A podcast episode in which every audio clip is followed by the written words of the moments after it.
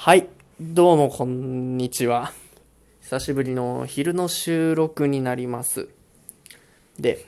今日なんですけど、ちょっとその好きっていう概念はもっとカジュアルでいいんじゃないのみたいな、そんな話をしようかなというふうに思います。で、ちょっとこの話をする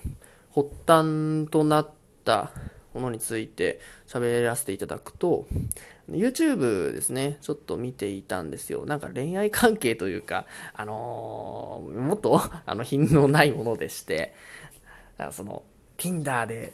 即ハメしてみた、みたいな。即持ち帰りか。即ハメ持ち帰り。うん。なんかそんな感じの動画をすごい何を気迷ったのか見てて、で、その中のコメントの一つに、なんかそのチェリーボーイは異性に対する好きを重く考えすぎているっていう、ね、コメントがありまして、ちょっとある意味、あの、自戒も込めて、なんかそういった話をしてみようかなというふうに思っています。で、僕らって普段、その、好きっていうワードを異性に対して使うことって、なんかこう、はばかられるというか、ちょっと重みのあるワードって捉えがちなんですけど、これをアーティストとかアニメとかに置き換えてみると、あのちょっとカジュアルさが増してくるっていうか、もっとカジュアルでもいいんじゃないのかなっていうところを、えっと、少し感じることができるのかなと思います。まあ、例えば、その、アーティスト、僕の場合だと、えっと、ミスターチルドレンが一番好きなアーティストなんですよ。まあ、ただ、えっと、その中でも、それとは別にやっぱり好きなアーティストもいて、それこそ、あの、ラジオトークの中で言えば、あの、お話しさせていただいたネタってどちらかっていうと、ミスターチルドレンの話って実は一回も出てきてなくて、えっと、アレキサンドロスのなんか曲について一回語った回が、実はちょっとバックナンバーにありますと。っていう風な感じだったり、あとは、まこれはあの特にお話とかの中に全然出させていただいてないんですけど、あのユニゾン、ユニ、噛んだ。ユニゾンスクエアガーデンっていうバンドだったり、あとは一時期はバックナンバーも聞いてましたし、最近だとすごいミーハー感溢れますけど、あのオフィシャルヒゲダンディズムとか、あとキングヌーとかも好き。で、ジェニーハイってバンドがいて、それのボーカルの中島一休さんって人が、の声が結構好きで、あの最近は、トリコって、その人がやってるもう一つのバンドみたいなの聞いてみたかったりとか、結構好きなものについてもいろいろ方向があると思うんですよ。で、同様にアニメについても、僕はその、これラジオトークとかでもちょっくちょっかたらせていただいてますけど、あとブログの方でもですね、あのー、窓マギと紛れ子とかですね、あのあたりがすごく好きなんですよ。で、一番好きなのはそこなんですけど、じゃあそれ以外に好きなものって言われても別に、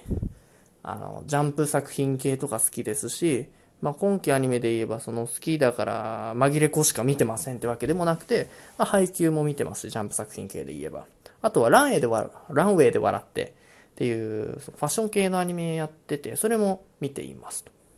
まあ、こんな風に、結局その好きなものっていっぱいあるわけで、っていうところを、えっと、人間関係に置き換えても別に同じなんじゃないかなっていうことを、ふと思いました。で、その、一人の恋人とかですよね。まあ、そういったところをなんか大切にするとかっていう考え方にちょっと紐づいてるのかな。あんまりよくわかんないですけど、なんかキリスト教とかその宗教って結構その一つの神みたいな一神教になってて、で、その一つの神を崇拝する必要があるっていうのが、なんか過去の慣習から来ているのかな。なんかそういうところが実はちょっと根付いていたり、あるいはその、まあ、これはあんまり要因になってないかもしれないのかな。まあ、それとは別に、いろいろな、その、共同的な主観であったり、まあ、それこそ結婚とか、ま、キリスト教じゃなくてもそういった信教とか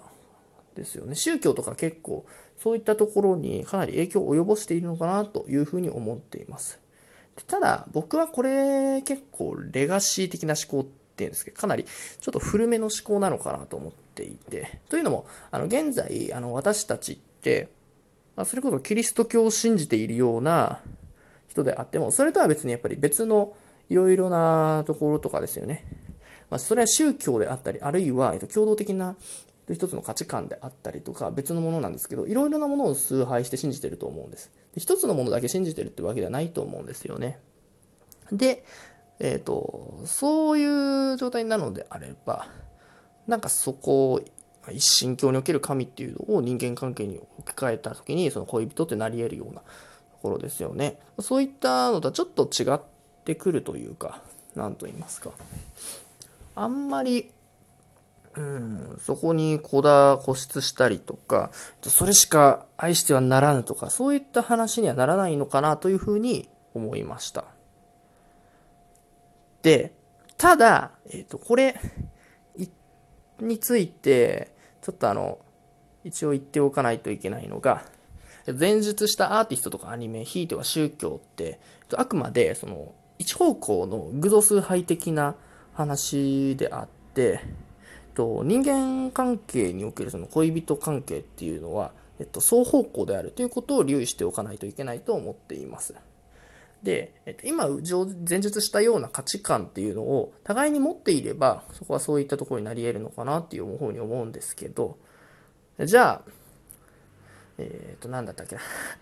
ちょっと忘れちゃ、ちょっとなんか、うん、難しいんですけど、その合意形、えっ、ー、と、その価値観を持ち合わせない同士だと、合意形成取れていないとそこですれ違いが発生して、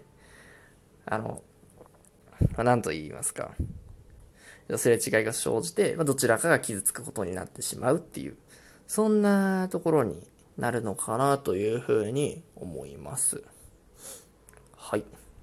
と、まあ、こんな感じでした。ちょっとね、あまり細かいところ今回、えっと、交渉してないです。あっていうところで、あの、こんなに細かいとこ、ちょっと突き詰めて考えてないんですけど、別に、その好きってカジュアルでいいし、まあ、もっと言うと、えっと、好きの延長線ってある意味肉体関係になり得るのではと個人的に思いますし、あの、そういった肉体関係を結んだから浮気で、ああ、もうクソクソみたいになんかピリピリするものでもないのではないのかなと、ちょっとだけ、ある意味ゲスっぽい、あの、話ではあるかもしれないですけど、ちょっと思いました。という話でした。まあ、あくまであの一個人の価値観としてね、こんな価値観いかがでしょうか？といったような話になります。なんかあんまり、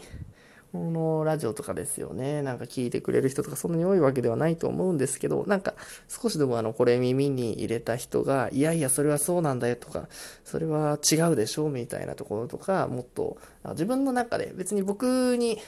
コメントがなくても、たまたま聞いた人が、えっと、こんな、いや、その価値観はおかしいでしょとかいう、その自分の中での価値観形成とかを、なんか助けれるみたいな違うな、なんか価値観形成のなんか助けになればいいのかなというふうに思ってこういう話させていただきました。はい。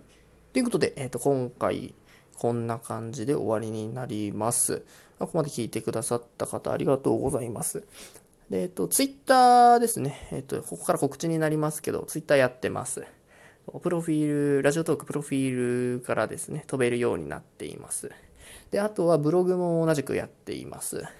ツイッターのアカウントの方から、えっと、リンクに飛べるように、プロフィールですね。ツイッターアカウント、プロフィールからリンク飛べるようになっています。こちらも合わせお暇があれば見ていただけると嬉しいです。はい。というところで、本日こんな感じになります。それでは、また。Adieu